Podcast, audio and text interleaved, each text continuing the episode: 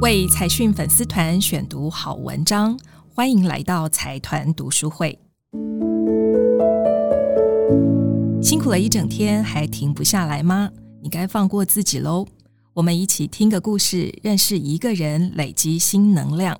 财团读书会开讲喽！对于真心喜欢的事物，你可以痴狂到什么样的程度呢？买下所有能买的。开一座博物馆，然后再开一家公司吗？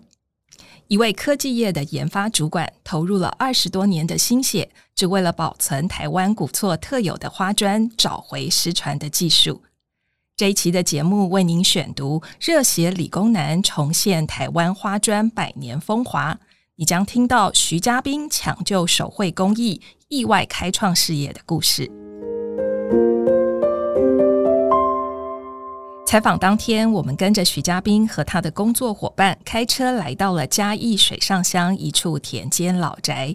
大伙儿摸黑走进了已经没有水电的老三合院，在房间里找到了两张大床。徐嘉宾用手电筒仔细看了镶有整排花砖的床楣，他非常笃定，这就是手绘的花砖。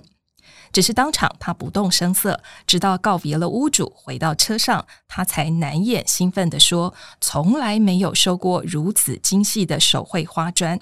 它的珍贵之处在于，这是一百年前台湾匠师的手绘工法，而且竟然一次有两张。”他一边开车一边跟工作伙伴讨论，希望隔天就去拆床楣，因为老宅即将拆除。早一天把床楣带回家，他可以早一点安心。这就是许家斌，他为花砖痴狂已经二十多年了。花砖的起源在欧洲，日本在工业化之后才派人到欧洲学习制作工法。日治时期，台湾的富贵人家或是庙宇从日本进口花砖，除了欧日传统的风景或花卉纹样。很多人也会聘请知名匠师描绘带有台湾习俗的图样，比方象征多子多孙的石榴，代表福气的蝙蝠，寓意长寿的桃子等等，将花砖镶在建筑或室内装饰当中，形成了台湾特有的花砖文化。不过，随着机器烧制的瓷砖大量生产，取代手工烧制描绘的花砖，再加上全台数千栋镶有花砖的漂亮房子或庙宇，在台湾经济发展、房地产飙涨的过程中，一栋栋被拆除。花砖在台湾只流行了短短二十年，就逐渐退场，消失在台湾人的记忆中。徐嘉宾从学生时期开始就热衷拍摄老建筑。刚开始，他并没有注意到花砖，或者说根本不知道什么是花砖。但随着拍老房子的经验越来越多，他才开始好奇，为什么这些彩瓷面砖永远跟最漂亮的老房子在一起呢？徐嘉宾到处询问，却没有人知道彩瓷面砖和马赛克瓷砖有什么不同。直到查过文献，他才发现花砖的特殊和珍贵之处。他说，新加坡和马来西亚政府特别立法保护花砖，但台湾的花砖老屋却遭到了大量的拆除。这些独一无二的设计随着老房子一起消失，好像不曾存在过。但当时他还只是个学生，所以只能透过拍摄，先建立全国花砖的地图。研究所毕业之后，到主科工作，有了稳定的收入，才开始收购，展开保存行动。只是台湾百分之九十的花砖都在屋檐上，因为那是屋子最显眼的地方，可以让外人看到这户人家的富贵和品味，因此必须雇佣怪手、吊车、专业的工人小心拆卸。他自己也常常顶着烈日爬上了屋顶，一锤一锤细心敲下珍贵的花砖。而拆下来的花砖还要去除水泥块和霉菌，反复刷洗，才能够重现鲜艳美丽的釉彩。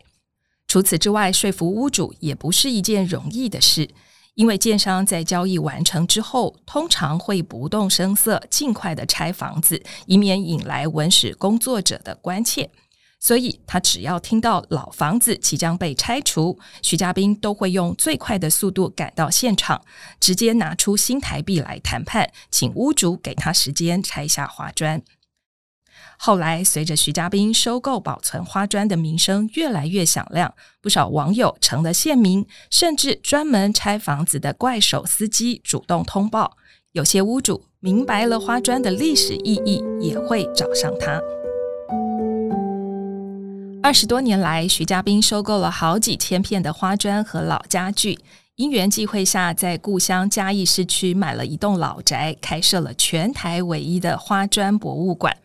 只是单靠门票和文创商品的收入，并不足以支付博物馆的营运开销。于是他又投资了一座窑厂，从研发烧制花砖的白粉，到聘请调釉师、彩绘师，花了好几年的时间，终于成功复刻出了一百年前的手工花砖。这些复刻花砖不但成功打入了国内建材市场，还外销到了日本。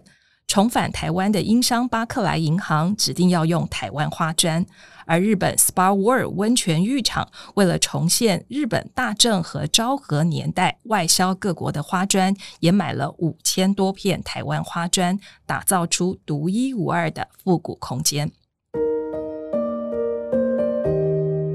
从这篇报道，我们认识了徐家斌，因为喜欢摄影，喜欢拍老房子，意外发现了花砖之美。